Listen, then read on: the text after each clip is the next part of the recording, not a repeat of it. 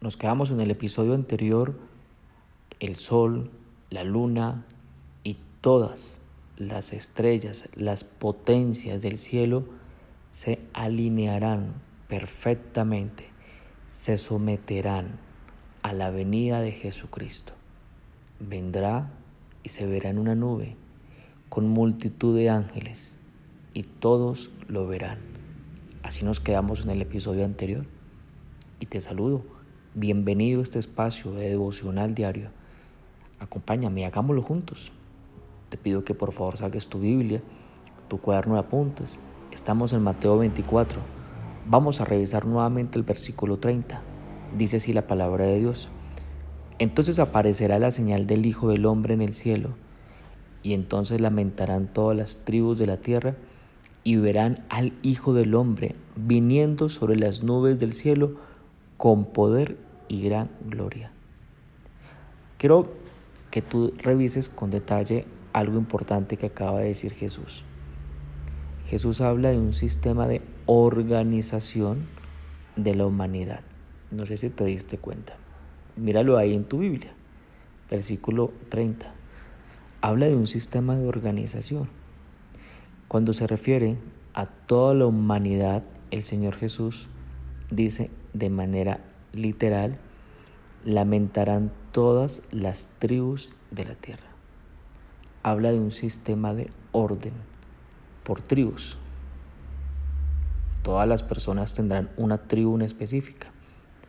Tú, yo, qué sé yo, hay una tribu específica. Cada persona la tendrá. Bueno, también te quiero dar un adelanto.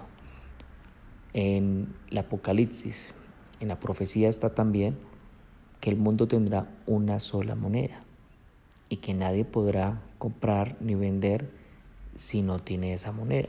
Habla de un comercio único, totalmente globalizado. Ahí te doy ese adelanto. No, compete a este tema, pero te doy un adelanto. Jesús habla de un sistema de organización. Entonces, los que hayan quedado de aquella gran tribulación, lo que estudiamos en episodios anteriores, van a ver esto. Eso es lo que dice. Y luego dice, se lamentarán. ¿Por qué se lamentarán? ¿Por qué se lamentarán todas estas personas que hayan quedado de la tribulación? La respuesta es muy sencilla. Se lamentarán porque no creyeron que Jesús es el camino, la verdad y la vida. No creyeron en las palabras, en lo que tú y yo tenemos en nuestros 66 libros de la Biblia. No creyeron en la palabra de Dios. Recuerda algo importante. Los que están en este momento en la tierra, en este relato, los que han padecido la gran tribulación y los que verán a Jesús, así como aparece aquí en esta en este capítulo serán los que no creyeron. Tú y yo no estaremos. No te preocupes. Tú y yo estaremos en las bodas del Cordero. Ese lo tocamos temas anteriores, uh, algunos meses atrás, pero tú y yo no estaremos. Cuando habla de lamentar, estamos hablando de un sentimiento, un sentimiento de dolor, un sentimiento de aflicción. Y escúchame esto con detenimiento porque es muy importante. Espero que no sea así. Yo te lo advierto de una vez. Espero que no sea así.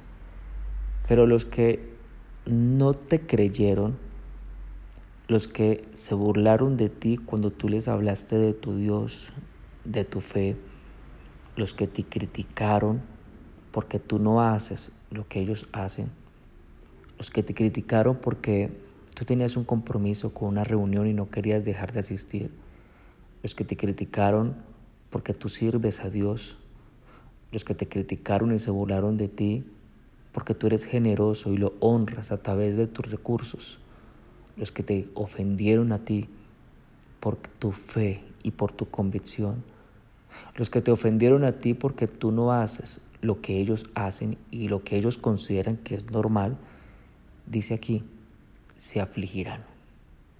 Se acordarán muy seguramente de ti, ponle tu nombre y se preguntarán, yo por qué no le creí a esta persona. ¿Por qué no le creí? ¿Por qué no creí que Dios era Dios? Porque ellos viendo a Jesús, viendo todo este poder, ¿qué pueden negar? Si lo hablamos dentro del término científico, la evidencia científica que Dios es Dios se hacía presente.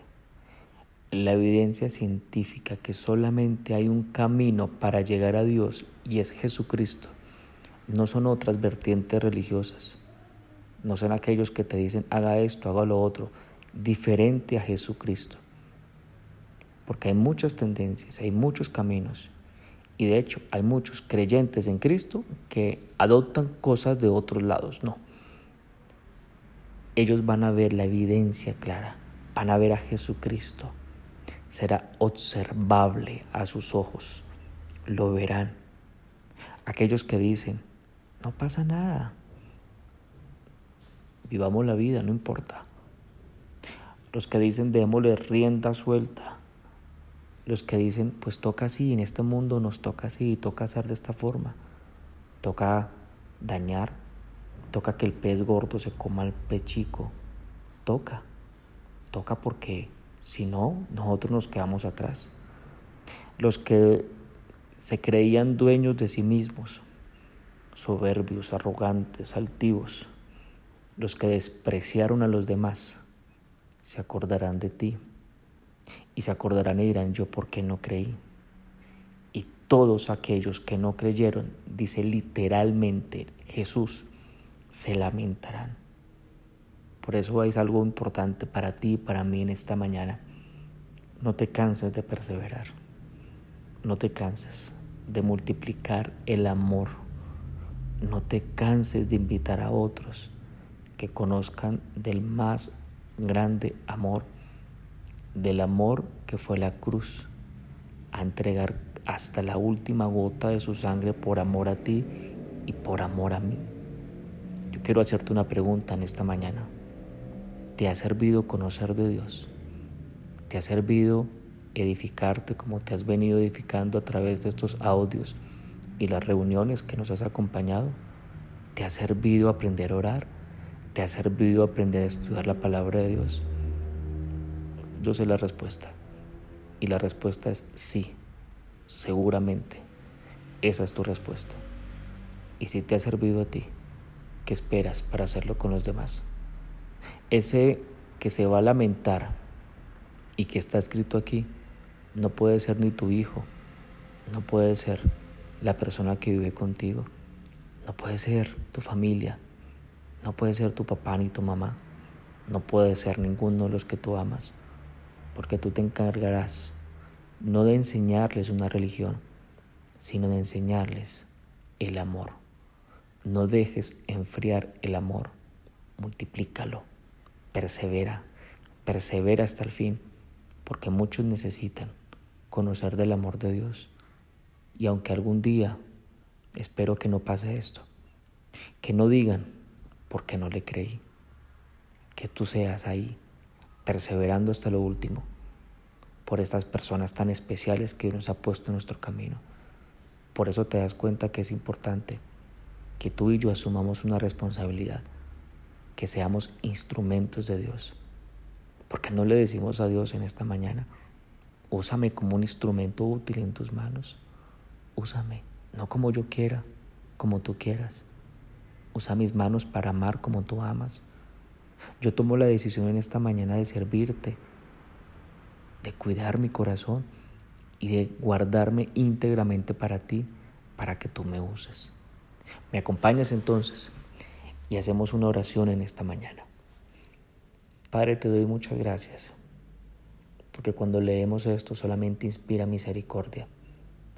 Misericordia por tanta gente que te necesita. Y aunque tu nombre, Señor Jesús, aún es famoso y es conocido, mucha gente no conoce de ti.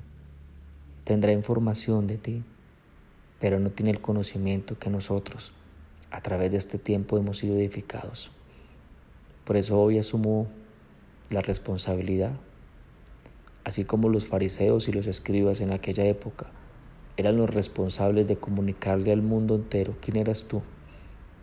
Hoy entiendo que también es mi responsabilidad que mi responsabilidad no es juzgar a los otros, ni criticar, ni guardar resentimiento ni amargura, que mi responsabilidad es dar a conocer al Dios verdadero, el Dios que hizo los cielos y la tierra.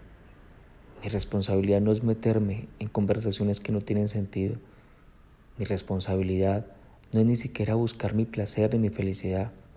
Mi responsabilidad es que el mundo conozca qué es el amor a través de mi propia vida. Usa mi vida para ello, Padre. Usa mi corazón. Te pido entonces tu bendición en este tiempo.